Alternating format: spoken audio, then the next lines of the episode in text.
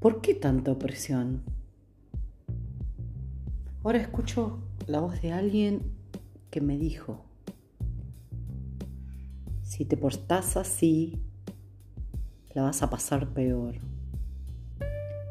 De alguien no sé en qué vida, pero en esta, te aseguro, también. Ayer fue 12 de diciembre del 2021. Estoy en el barrio de Palermo, en la ciudad de Buenos Aires, mi queridísima Argentina. Acá está mi puerta al mundo y la puerta al mundo de otros, o la puerta de los mundos. Así vivo esta casa, en este barrio, unas cuadras está la iglesia de la Virgen de Guadalupe. Ahora miro un segundo al levantar la vista y veo la luz de la veladora encendida que me acompañó toda la noche. Obviamente que no duermo con las velas prendidas, pero hace poquito fue 8 de diciembre, el día de la Virgen de Guadalupe. Por eso llevo en mi cuello un rosario rosas rosas. Aunque durante muchos años llevé uno de color azul cristalino. En la casa de la familia de mi papá puedo sin dudas afirmar que son agnósticos y para un agnóstico la existencia depende del razonamiento intelectual. Por esto, como mínimo, no me bautizaron, ni me confirmé, ni tomé la comunión, ni jamás tuve la intención siquiera de leer la Biblia, ni estar cerca de una vinculación religiosa o espiritual de ningún tipo. Yo siempre creí en el poder propio, en el poder de uno mismo. Todos traemos en nosotros mismos una memoria, una memoria que podría pensarla como un ramillete de flores no como una flor, sino desde un mismo tallo, un conjunto de flores del mismo tamaño y color, y así es como la memoria se fragmenta, no solo porque está dividida, sino porque en esa división no almacena recuerdos sino sensaciones, emociones, olores, percepciones y también memorias de otros tiempos. Por eso un ramillete, porque cada flor alberga. Hace siete años yo hice mi primer viaje a México. Mi primer viaje a México. Yo vivía en Rosario el vuelo fue directo a DF, Distrito Federal hoy llamado CMX. México va, capital. Era mi primera vez. Eso de las primeras veces, que son pocas, yo creo que ya deberíamos dejar de repetirlo y ponerle fin y dejar de enseñarlo también.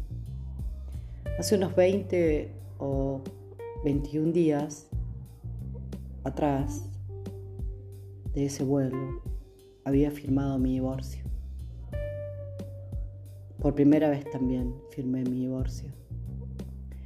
Mira, si nunca firmaste un divorcio, te aseguro que aún no conoces esa casi tonelada de adrenalina guardada, ese reservorio de nuevas e infinitas y alabadas primeras veces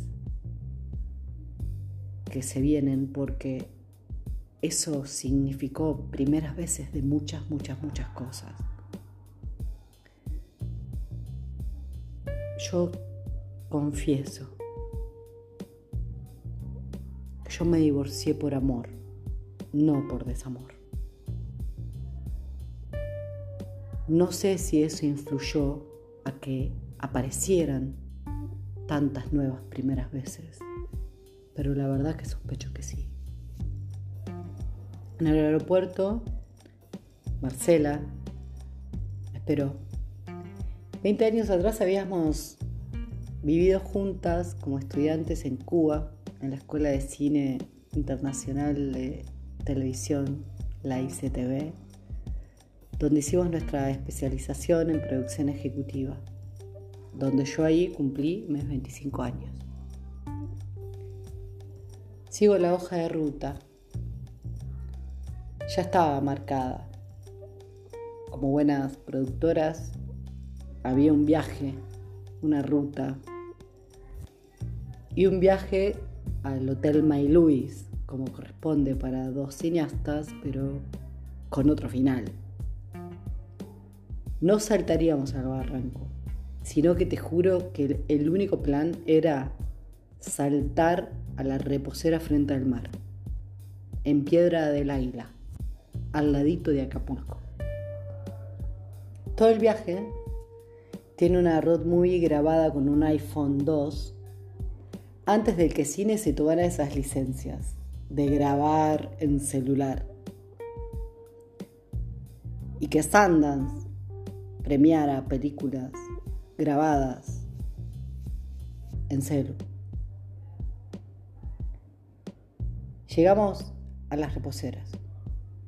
La única misión era quedarnos 72 horas quietas, sin poner acción a nada, tiradas ahí, haciendo lo que bautizamos con mi hermana Loli lagartoterapia. Repito, lagartoterapia. Marcelo llevaba un libro. Yo solo la parte de abajo de la malla. Algunas veces me gusta hacerme la europea y hacer toples. Eso es casi exclusivamente en México también. Era muy difícil, muy difícil la misión quietud. A lo meditación, a lo veremos qué sucede cuando no accionamos, cuando no va el deber, cuando no juega sino el ver venir a ver qué trae la situación. Marcela solamente leía su libro. Yo miraba el cielo. Era la segunda tarde de reposera. Casi 48 horas de quietud. Esa quietud ansiada y ansiosa que siempre esa quietud ansiada y ansiosa es el preludio de una señal. Yo sentía eso, quieta y en silencio, porque normalmente cuando estás quieto y en silencio, vos sentís ese preludio. Marcela hacía muchos años ya se había divorciado. Yo suponía que era por eso que tenía esa paz y leía y esperaba tranquila, sin ansiedad, que la nada hablara. En el cielo de repente yo veo unos puntitos, como pedazos de estrellas que caían en nuestra dirección, pero era de día. Los puntos crecían y se acercaban cada vez más, cada vez más eran más. No me aguanté, sabiendo que no correspondía, le interrumpí la nada a Marcela.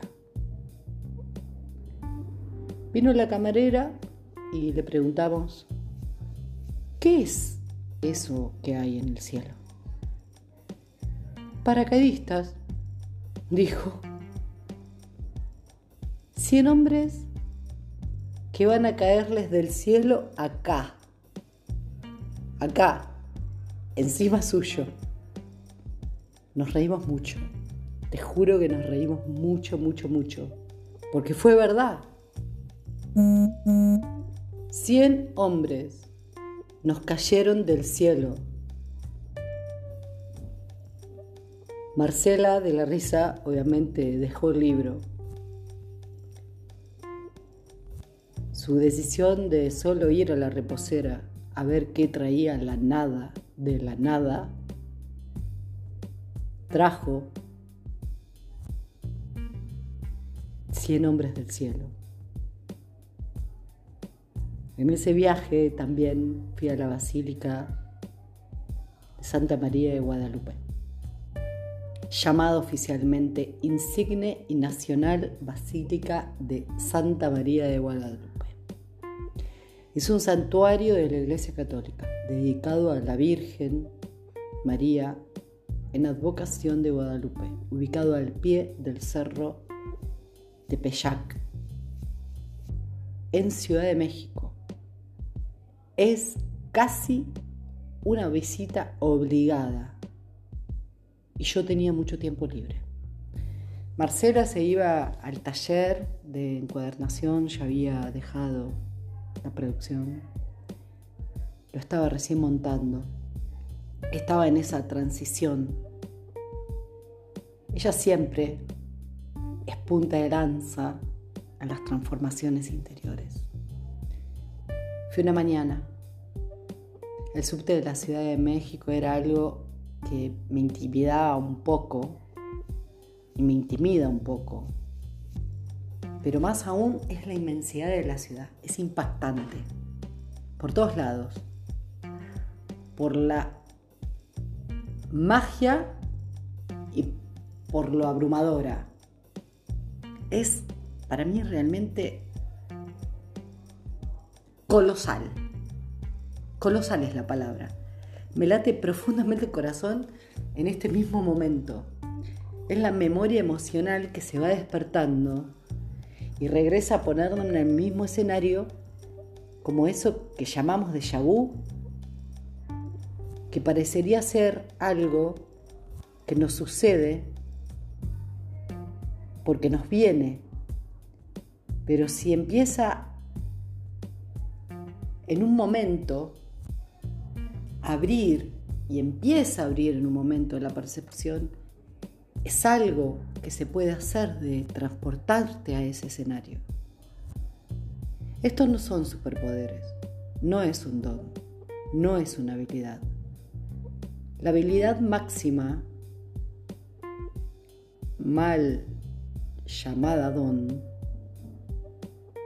es empezar a sentir en plena y absoluta profundidad, sin juicio alguno, sino en contemplación y fluido amor. La avenida en la que te deja el metro, que recorres hasta ingresar al santuario, es como una peregrinación pero estática. Es como una gran avenida de alabanzas. La basílica es inmensa, no es una iglesia como yo suponía, es un predio enorme, como un barrio, de inmensos jardines y muchísimos templos en el mismo predio. Fui directo a la iglesia de Guadalupe, a la central. Es imponente. He estado en iglesias así en Europa. Con mi tía Mirta, de viaje a mis 17 años, en uno de esos tours tradicionales de 21 días, pero que de tradicional no era nada para mí, porque fue, sin dudas, ese viaje el de la apertura a mi auto reconocimiento de lo que hoy sé que es una de mis características más identitarias, marcada en mi carta natal por el signo Venus en Sagitario, tal como le escuché a Matías Di Stefano en un encuentro online en YouTube que se llama Entrelazamiento Cuántico con Andrea Bernabé. Si no me muevo, exploto. y por eso me muevo. Bueno, en fin, la iglesia propiamente dicha de Santa María de Guadalupe estaba ahí enfrente. Al dar el primer paso dentro de ella simplemente me desnudó. Como si mi cuerpo hubiese tenido capas y capas de piel sobre pintura y pintura y más aún distintas armaduras de distintos materiales de este y de otros tiempos que se derritieron por el suelo. Cuando me dejé llevar por la cinta transportadora que hay debajo de su imagen dorada, de la luz inmensa. Y leí solo unas pocas palabras que me abrazaron el corazón de fe, yo estando desnuda, y me convirtió en guadalupana creyente de aquí y allí en el reino del cielo, en el universo, que jamás creí.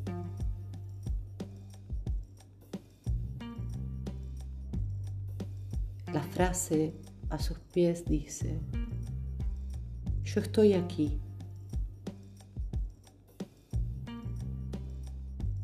Soy tu madre. No estás bajo mi sombra y mi resguardo. Cuando estás ahí, la sensación, la percepción, la sensibilidad es tal que la respuesta es simplemente sí, estás aquí. Hace un mes intercambiamos mensajes con Cintia, a quien conocí por Belén, a quien ya os presentaréis, porque ella es un capítulo entero, varios en mi vida. A Cintia la conocí como siempre a personas que me trae Belén. En este primer viaje que hicimos con Belén juntas, ahí fue cuando ella nos compartió una forma que veía que podíamos nosotras trabajar, nosotras, Belén y yo. Y nos sugirió que nos sentáramos espalda con espalda, sentadas, y que quien nos hiciera consultas estuviese acostado. Lo hicimos. Eso ya lo voy a contar en otro capítulo que se llama Campanas de Belén. Una tarde sentí escribirle a Cintia y conocernos al menos por mensaje. Fue hermosa la sensación de esa cotidianidad de ir poniendo el agua para el mate y enviarnos mensajes de canalizaciones de una a otra que vamos viendo. Cuando no tenés nada que explicar, sino solo tener que ir diciendo lo que percibís, lo que te llega sin juicio ni retención de nada de nada. Lo que se llama, y en la práctica, es ser canal. Ser canal es simplemente sentir, ver, mirar, decir o escribir o pintar o hablar lo que percibís. Para ser canal se requiere de mucho compromiso. El primero ineludible es la fe, en el sentido de la fe en uno mismo, en que lo que estás sintiendo, viendo, escuchando, oliendo, presintiendo o detectando es. Esa es la tarea más difícil, es la barrera, la única barrera, porque en nuestra ruptura, en nuestra era, en nuestra era de la ruptura del ser, la desconexión es tan profunda, violenta y dramática, repito, profunda, violenta y dramática, que hemos transitado muchos años que nos han desconectado del sentir. Digo en primera persona, me he desconectado del sentir yo he hecho el camino inverso. Me he conectado con mi sentir, con mi hipersensibilidad. Y es en ese camino, y lo aprendido en, en el camino, lo que les comparto para marcar un sendero donde pueda intentar romper con la impermeabilidad emocional que es como una capa de nylon que llevamos como impregnada en la piel que es el órgano más grande de nuestro cuerpo. Desde la piel hasta los tejidos internos de nuestro cuerpo somos mayormente piel y agua. Físicamente eso somos.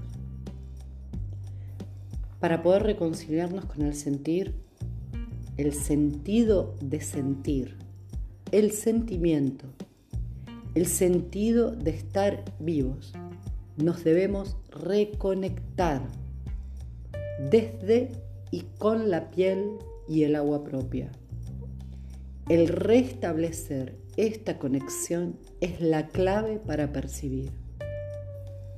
Todos somos seres altamente sensibles.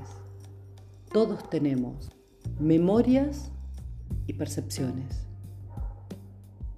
La piel es como nuestra tierra, color marrón.